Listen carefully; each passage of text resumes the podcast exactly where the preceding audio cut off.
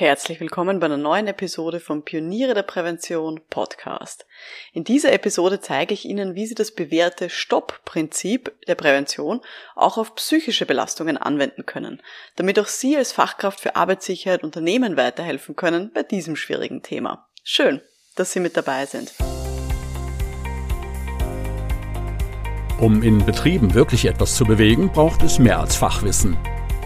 Pioniere der Prävention – Psychologische Impulse für Ihren Erfolg in Arbeitssicherheit und Gesundheitsmanagement. Veronika Jackel inspiriert Präventionsexpertinnen und Experten mit Empathie und Energie. Profitieren auch Sie vom Know-how der erfahrenen Arbeitspsychologin Veronika Jackel liebe Pioniere der Prävention, obwohl dieses Thema der psychischen Belastungen seit Jahren gesetzlich verankert ist in ganz Europa, gibt es immer noch viele, viele Missverständnisse rund um diese arbeitsbedingten psychischen Belastungen.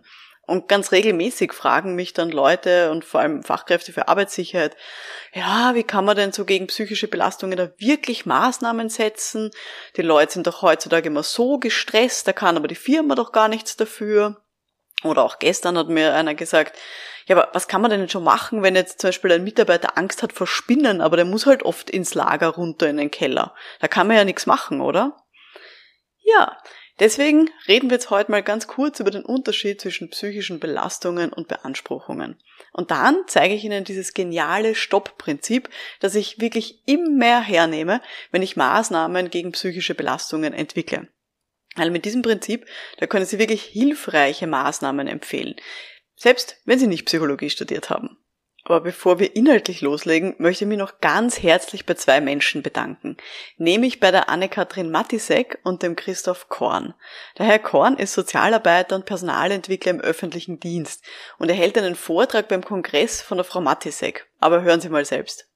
Ja, wie kam ich zu diesem Vortrag, beziehungsweise zu diesem Vortragsthema? Es ist relativ einfach erklärt. Ich habe äh, einen Podcast gehört von Frau Veronika Jackel, die ja hier auch einen Vortrag gestalten wird, die in Österreich ein Portal äh, äh, Pioniere der Prävention gestaltet.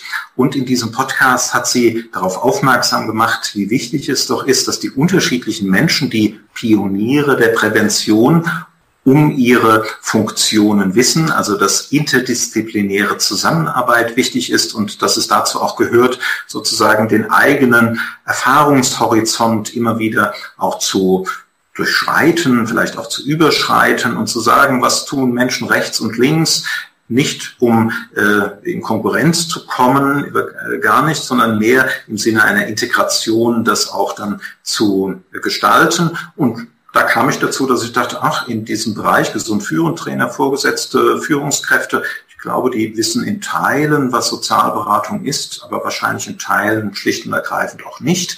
Und deshalb scheint es mir lohnend zu sein, dieses Thema in einem Vortrag zu präsentieren. Ich freue mich wirklich so sehr, dass der Herr Korn meine Tipps aus der Podcast-Episode Nummer zwei gleich in die Tat umgesetzt hat. Das ist wirklich großartig, Herr Korn. Falls Sie gerade zuhören, vielen lieben Dank. Das freut mich wirklich sehr. Ja, und für alle, die über den Tellerrand schauen wollen und sich gerne den Vortrag vom Herrn Korn über Sozialberatung anschauen wollen, der findet statt beim Gesund Führen Kongress. Der ist im November 2021 die Details dazu finden Sie unter www.do-care.de. docare mit Bindestrich.de. Ich werde auch mit dabei sein mit meinem Workshop Wie können wir Führungskräfte gewinnen für BGM und Arbeitssicherheit. Also gerne gleich mal anmelden www.docare mit Bindestrich.de. Gut, jetzt zurück zum heutigen Thema psychische Belastungen reduzieren mit dem Stopp-Prinzip. Also, Wirklich alle Präventionsexpertinnen, davon bin ich überzeugt, im ganzen deutschsprachigen Raum kennen die Bedeutung von Psyche für die Gesundheit und die Arbeitssicherheit. Behaupte ich jetzt einmal. Bin mir auch sicher, dass Sie das jetzt schon kennen. Aber die wenigsten wissen genau, wie man damit jetzt wirklich umgehen kann. Und ganz häufig sind da solche Vorurteile, wie zum Beispiel, ja, ich bin ja nicht zuständig für den privaten Stress von den Leuten oder da kann man eh nichts machen. Oder ich bin ja kein Psychologe, der kenne mich überhaupt nicht aus. Das kann ich alles sehr gut nachvollziehen. Und die ersten zwei Aussagen, ja, die habe ich mir am Anfang auch so gedacht, wie dieses Thema aufgekommen ist. Aber in Wirklichkeit kommt das eher aus einer ja, Unwissenheit heraus. Und mir ist deswegen ganz wichtig, wie kann man dieses Thema wirklich angreifen und wie kann man gute Maßnahmen finden.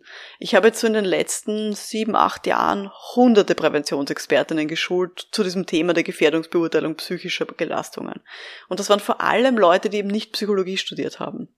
Und eine Fachkraft für Arbeitssicherheit hat mir mal ein voll nettes Feedback geschrieben, ein paar Monate nach dem Seminar. Und zwar hat er geschrieben, ich zitiere, durch Sie bin ich erst in dieses Thema der psychischen Evaluierung gekommen, habe heuer bereits zahlreiche Organisationen positiv abgehandelt und wurde auch von den Kunden sehr positiv beurteilt. Danke für Ihr Mörderengagement. Sie machen das echt hervorragend und mit Begeisterung. Top. Danke. Zitat Ende. Ja, daran sieht man, selbst so eine waschechte Fachkraft für Arbeitssicherheit kann das Thema wirklich erfolgreich bearbeiten, kann sich eben auch kümmern um psychische Belastungen. Weil der Herr, der mir das geschrieben hat, der ist eigentlich Brandschutzmanager und der macht CE-Kennzeichnungen, solche Themen aus der Arbeitssicherheit. Aber wenn man eben weiß wie, dann kann man sich eben auch hier um psychische Belastungen kümmern. An der Stelle, Manfred, falls du zuhörst, ich bin da richtig stolz auf dich, auf das, was du da geschafft hast. Und ich würde mich sehr freuen, wenn wir uns bei einem der nächsten Termine bei den Pionieren der Prävention mal wiedersehen. Okay, starten wir jetzt zuerst einmal mit der großen Frage, worum geht's überhaupt bei psychischen Belastungen und worum geht's nicht? Das ist, finde ich, mal eine absolute Basis, damit wir wissen, wo wir überhaupt ansetzen mit diesem Stoppprinzip. Nehmen wir vielleicht mal das eine Beispiel vom Beginn her. Das war Mitarbeiter hat Angst vor Spinnen, aber er muss so oft in den Keller runter, weil dort das Lager ist. Das ist ein super Beispiel, um uns diesen Unterschied anzuschauen zwischen Belastungen und Beanspruchungen. Die psychischen Belastungen kann man ja auch formulieren als, das sind die psychischen Arbeitsbedingungen. Und das ist in dem Fall, ein Mensch muss ins Lager, das ist halt zufällig im Keller, und vielleicht gibt es dort auch noch ein paar Spinnen. Das ist eben die psychische Arbeitsbedingung, also eine Arbeitsbedingung, die von außen auf unsere Psyche einwirkt. Und dann haben wir noch die sogenannte psychische Beanspruchung. Und das ist jetzt die individuelle Folge daraus für diese Person. In dem Fall ist das, dass der Mensch einfach panische Angst hat vor Spinnen. Worum kümmern wir uns denn jetzt im Arbeits- und Gesundheitsschutz? Richtig. Wir gestalten Arbeitsbedingungen. Und das machen wir in der Psychologie genauso. Das heißt, wir bieten jetzt keine Therapie an gegen diese Angst vor Spinnen, aber wir können uns natürlich anschauen, wie viel Beleuchtung ist denn in diesem Keller, geht es da um harmlose Weberknechte oder hat es in dem Keller vielleicht wirklich mal einen Vorfall gegeben mit einer giftigen Spinne? Und ist der Keller halbwegs sauber oder muss man sich da durch Spinnennetze immer durchkämpfen? Das heißt, das sind die Arbeitsbedingungen, die Beleuchtung, die tatsächliche Vorhandensein von den Spinnen, vielleicht die Reinigung von dem Keller, das sind die äußeren Arbeitsbedingungen. Und wir schauen uns eben nicht an, wie viel Angst dieser Mensch vor Spinnen hat. Das interessiert uns gar nicht. Das wollen wir ja so gar nicht behandeln.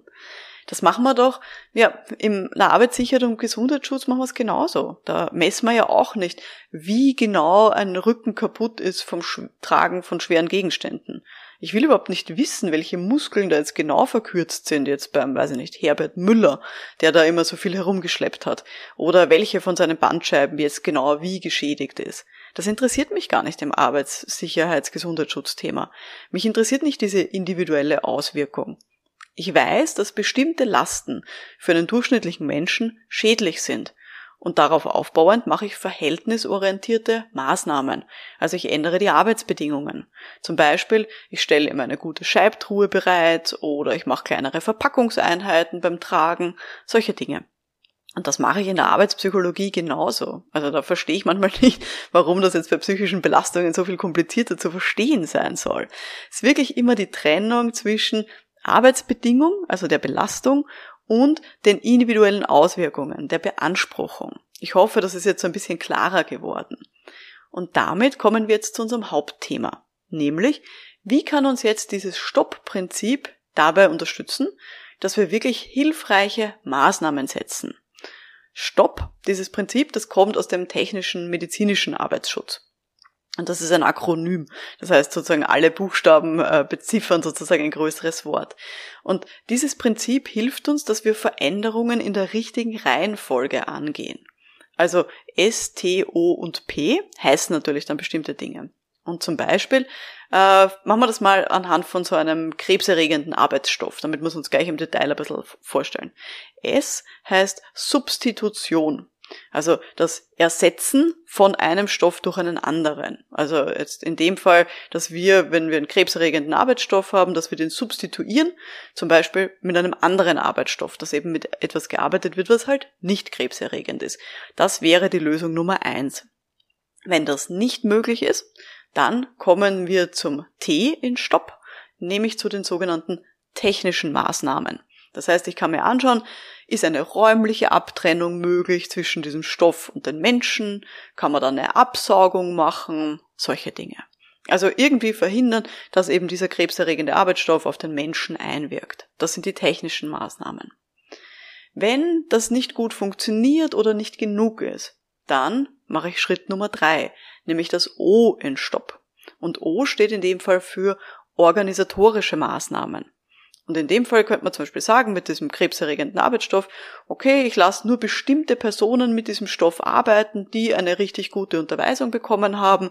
Die anderen haben überhaupt keinen Zugang, das ist versperrt. Und ich könnte auch organisatorisch zum Beispiel sagen, man darf mit diesem Stoff nur für eine kurze Zeit hantieren, also zum Beispiel nur für fünf Minuten am Tag. Das wäre auch eine organisatorische Maßnahme, damit ich eben verhindere, dass dann dieser Mensch hoffentlich nicht, also dass ich verhindere, dass dieser Mensch krank wird, dass es hoffentlich eben nicht Krebs dann bekommt.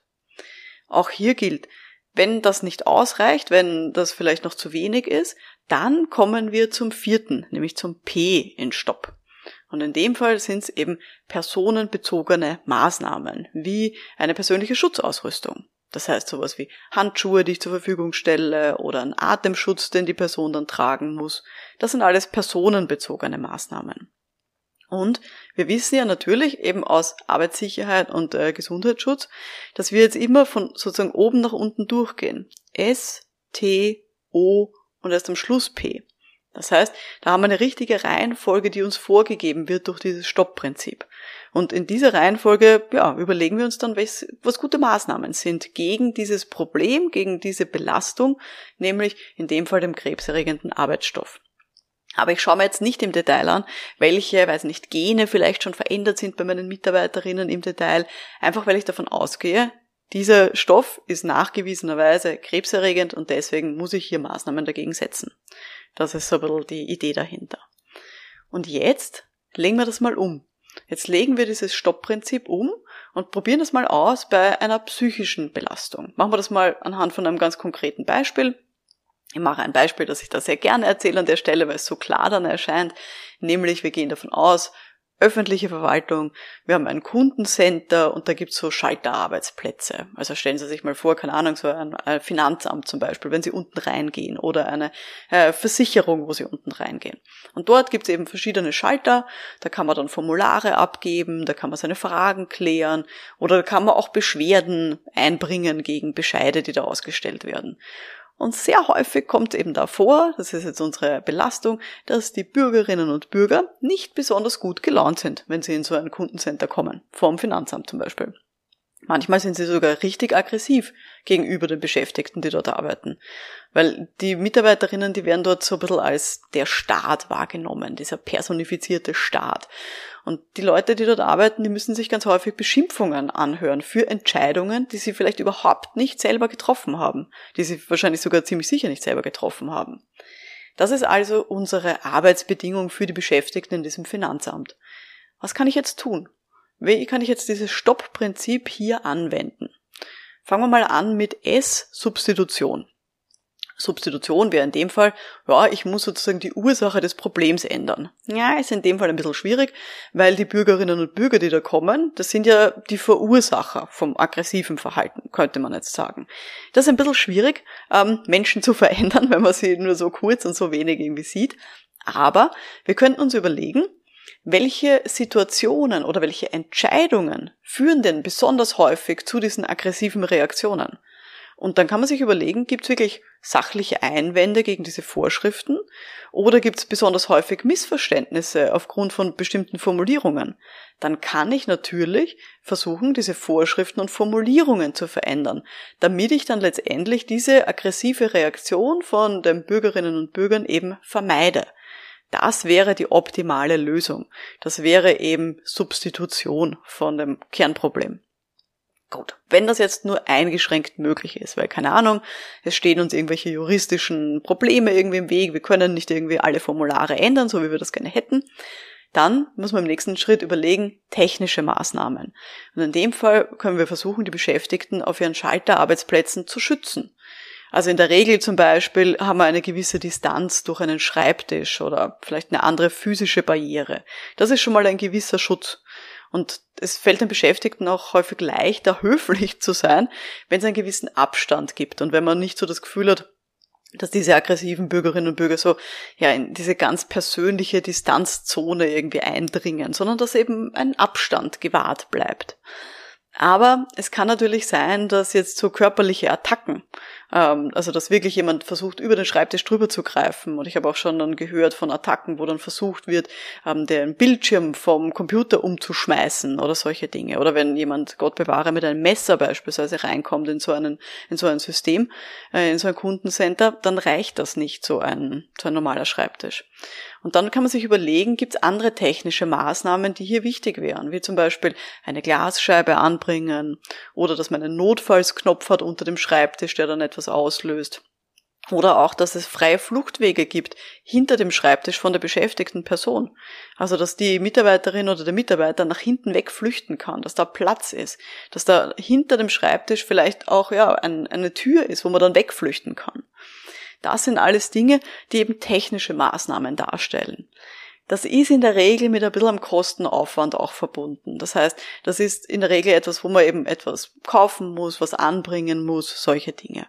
Das heißt, das ist vielleicht auch nicht immer optimal. Und man muss sich natürlich überlegen, dass dann eben, zum Beispiel, wenn ich eine Glasscheibe überall anbringe in diesem Finanzamt, dass das natürlich auch psychologische Auswirkungen hat und dass dann vielleicht die Mitarbeiterinnen sich dadurch auch eingesperrt vorkommen oder auch, dass die Kundinnen und Kunden dadurch auch so eine gewisse Distanz dann eben auch sehen. Also da gibt's mehrere Aspekte, die man berücksichtigen sollte. Wenn man jetzt sagt, okay, technisch haben wir alles gemacht, was wir tun können, aber es reicht jetzt eigentlich noch nicht, dann kümmern wir uns wieder um den dritten Punkt, nämlich das O in Stopp und wir setzen organisatorische Maßnahmen.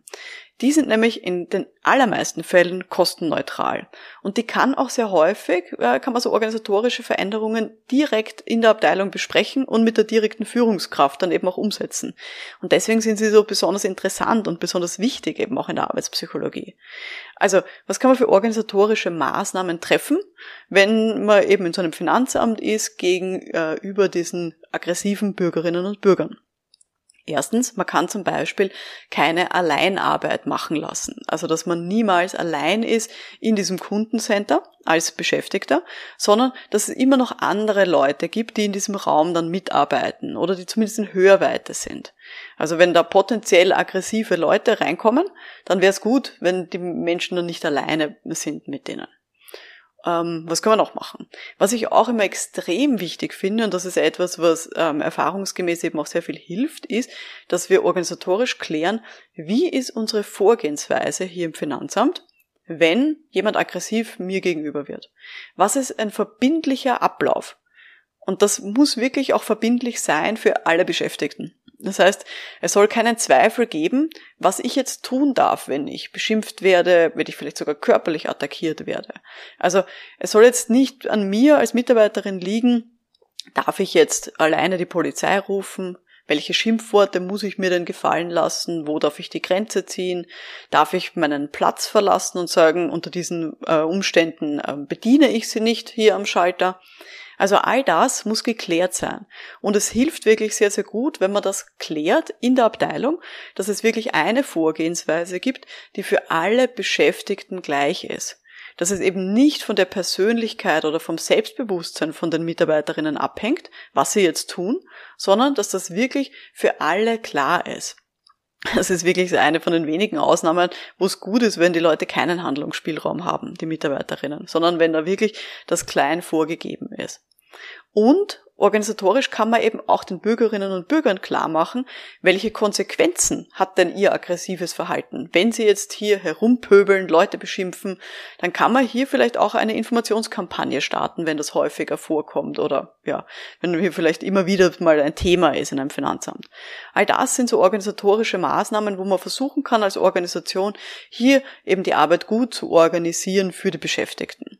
Natürlich kann man auch sowas machen wie eine regelmäßige Rotation, dass ich zum Beispiel nicht den ganzen Tag äh, sitzen muss ähm, an diesem Schreibtisch und mich beschimpfen lassen muss, sondern dass ich das immer nur zwei Stunden am Tag mache und dann eben nicht so lange dieser Gefahr ausgesetzt bin. Also das sind alles so organisatorische Möglichkeiten, die ich hier habe. Und dann kommen wir jetzt noch zum vierten und letzten Punkt. Und da ist mir ganz wichtig, das mache ich aber erst, diese Maßnahmen, die, die ich jetzt beschreibe, wenn ich alle anderen Dinge vorher schon gemacht habe. Also wenn ich S, T und O schon erledigt habe, dann kümmere ich mich um sogenannte personenbezogenen Maßnahmen. In dem Fall, wenn jetzt hier ähm, aggressive Personen immer wieder Leute im Finanzamt anpöbeln, dann könnte ich zum Beispiel Kommunikationstrainings anbieten oder so Deeskalationsschulungen oder vielleicht sogar Selbstverteidigungstrainings. Das ist etwas, das sozusagen, an das wird häufig als erstes gedacht, wenn es darum geht, okay, die Leute sind irgendwie aggressiv und wir müssen unsere Mitarbeiterinnen schützen. Oh, dann machen wir Kommunikationstraining.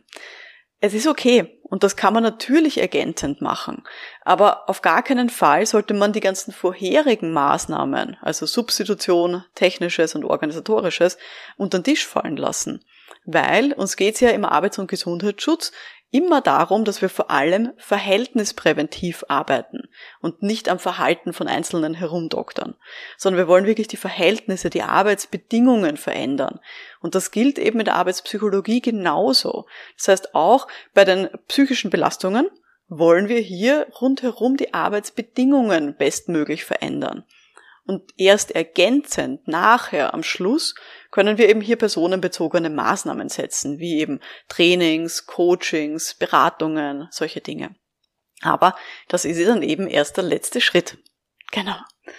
Gut, ich hoffe, mit diesen Beispielen ist es Ihnen ein bisschen klarer geworden, wie man eben dieses Stoppprinzip gut anwenden kann die, das hilft mir wirklich, ähm, dass man da gute, verhältnisorientierte, ja, kollektiv wirksame Maßnahmen auch treffen kann. Und ich gehe sogar so weit, wenn ich in einem Workshop mit Beschäftigten merke, also wenn es darum geht, wir versuchen hier gemeinsam Lösungsideen zu sammeln, wenn ich hier merke, die denken immer nur an Trainings, an Coachings, an Beratungen, dann erkläre ich auch den Beschäftigten dieses Stoppprinzip und dann überlegen wir uns gemeinsam, was für andere Maßnahmen kann man denn hier noch setzen. Also nehmen Sie gerne mein Beispiel, tragen Sie es in die Welt hinaus und lassen Sie sich da wirklich auch inspirieren davon, wie man eben auch ja technisch organisatorische Maßnahmen setzen kann gegen solche psychischen Belastungen. Ich hoffe, das hilft Ihnen weiter. Wenn Sie jetzt noch irgendwelche konkreten Tipps brauchen, welche Maßnahmen bei irgendeiner psychischen Belastung hilfreich wären, dann schreiben Sie mir gerne. Ich bin jederzeit erreichbar für Sie auf LinkedIn oder auf Twitter, am besten mit dem Hashtag Pioniere der Prävention. Wenn Sie schüchtern sind, geht natürlich auch eine Direktnachricht, überhaupt kein Thema. ja, das war jetzt die heutige Folge dieses Podcasts für Pioniere der Prävention. Ich habe noch zwei Empfehlungen zum Schluss, nämlich wenn Sie dieses heutige Thema interessiert hat, rund um die psychischen Belastungen, dann empfehle ich Ihnen auch, hören Sie mal rein in die Episode Nummer 14, weil in dieser Episode 14, da zeige ich Ihnen auf drei Wege, wie man psychische Belastungen überhaupt zu einem Thema machen kann in der Organisation. Das heißt, was man tun kann, damit die Leute mehr auch über psychische Belastungen reden. Episode 14.